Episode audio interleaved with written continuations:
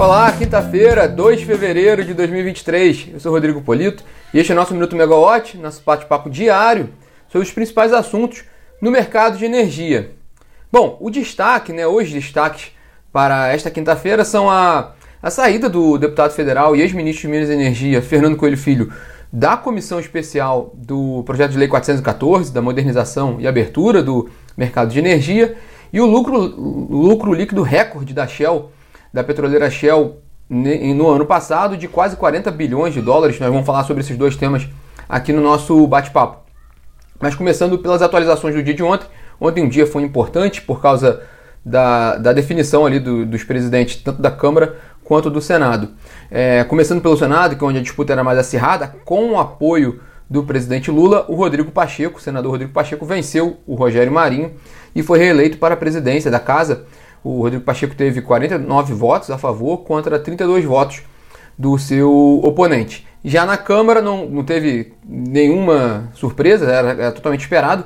Arthur Lira foi reeleito com uma ampla com um, amplo apoio, né, um amplo acordo costurado com os parlamentares e fica, ganha mais dois anos de mandato na presidência da Câmara com uma votação recorde de 40, 464 votos para a sua reeleição.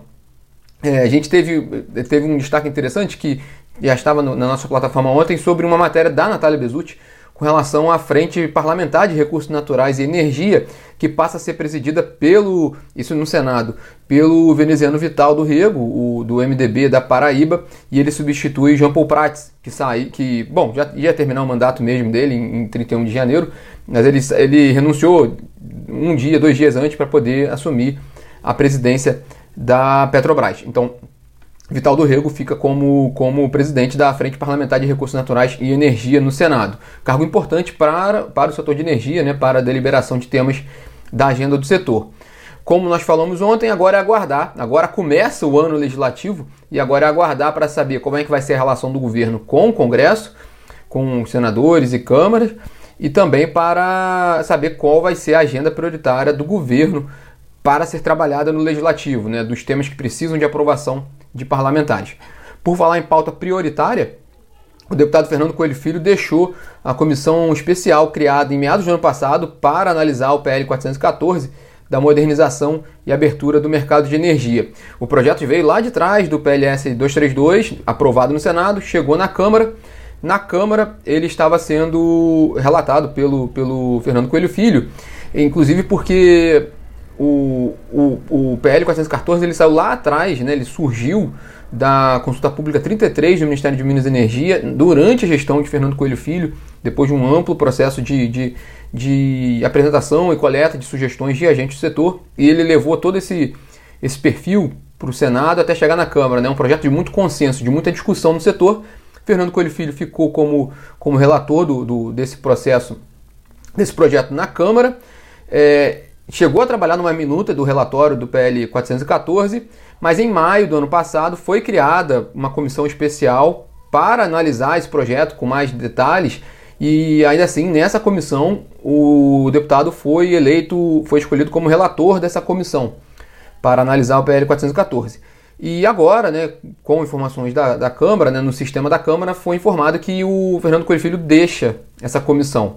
É, a gente conversou agora há pouco de manhã com algumas fontes do setor e, pelo menos acho que com as que a gente conversou, a informação é, é, é, de surpresa, assim, não, esse dado colocado pela Câmara não era esperado, assim.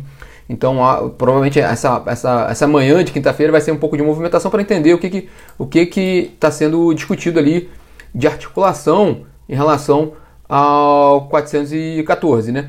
Porque pode ser também que, como as comissões ainda estão sendo estão sendo desenhadas, negociadas.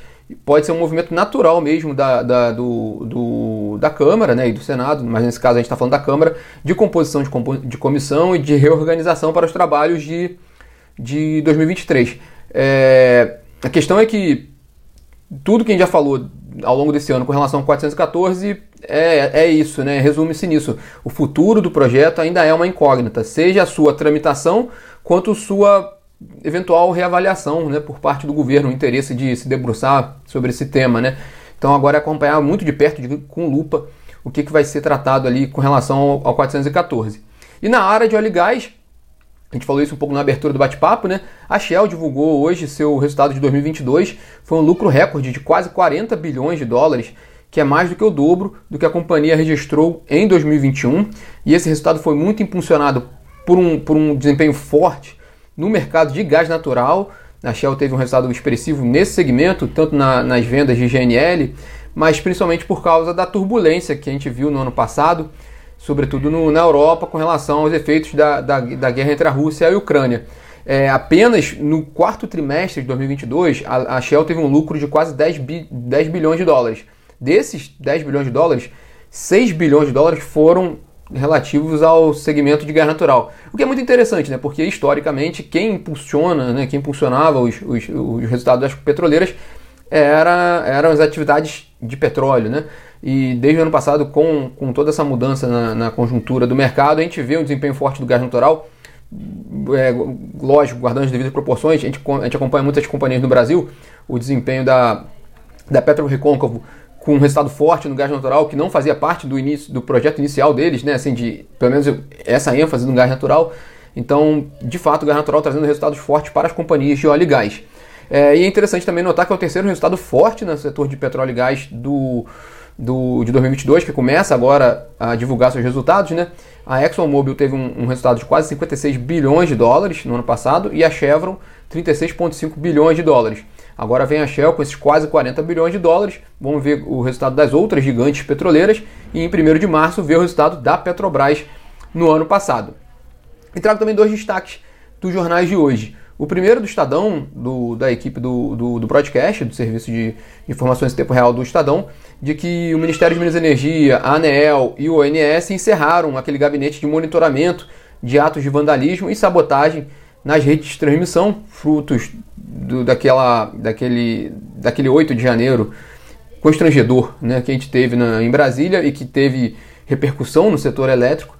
E segundo o, o Estadão, é, o gabinete foi desmontado, em que pese que há pedidos no setor elétrico, principalmente do FASE, do Fórum dos Agentes do Setor Elétrico, das, perdão, do Fórum das Associações do Setor Elétrico, de que seja mantido um, um, uma equipe né, de monitoramento permanente sobre essas questões no setor elétrico. E o outro ponto foi a Folha de São Paulo, que informou sobre um aumento de 17% no preço do QAV, querosene de aviação, que é combustível para os, avi os aviões no, no, país. Né? A Petrobras aplicou esse, esse reajuste de 17% para as distribuidoras, que passou a vigorar no dia 1 de fevereiro, passou a vigorar ontem. Né? Isso certamente vai ter reflexo no, no mercado. E aproveitando que a gente falou desse aumento do QAV, no, uma atualização rápida dos combustíveis, né? Segundo dados da Abicom, da Associação Brasileira de Importadores de Combustíveis, o preço da gasolina no Brasil ela está na estabilidade em relação ao preço de paridade internacional e o preço do diesel está um pouquinho mais caro aqui no Brasil, 4% acima da paridade de preço de importação, o que poderia ter uma, um, um, preço de paridade de importação, perdão, que poderia matematicamente indicar que seria possível reduzir um pouco esse preço do diesel no país. Já o CBIE mostra uma defasagem da gasolina no Brasil de quase 0,8% em relação ao preço internacional, com o diesel um pouquinho acima, 0,26% em relação ao mercado internacional, e o GLP quase 20% superior ao preço internacional, que indicaria ali uma possibilidade de redução desse preço. Bom, esses são os destaques dessa quinta-feira. Provavelmente a gente vai ter uma repercussão no mercado no setor com relação a essa movimentação do PL 414 com a saída do Fernando Coelho Filho, talvez até para uma movimentação que pode ser até técnica, né? De repente uma, uma reformulação da comissão, de repente ele, ele assume novamente, a gente não sabe. O fato é que o sistema da Câmara informa que ele, que ele deixou a comissão e a gente está realmente no período agora de composição de comissões após as eleições na, na presidência da Câmara e no Senado. Então agora de fato é acompanhar de perto o, o, a, a, tramitação do 414 e a agenda do setor, agenda do governo para o setor no, na Câmara e no Senado. Então tá, pessoal, tenham todos uma ótima quinta-feira. Amanhã a gente está de volta aqui às 9 horas da manhã. Tchau, tchau.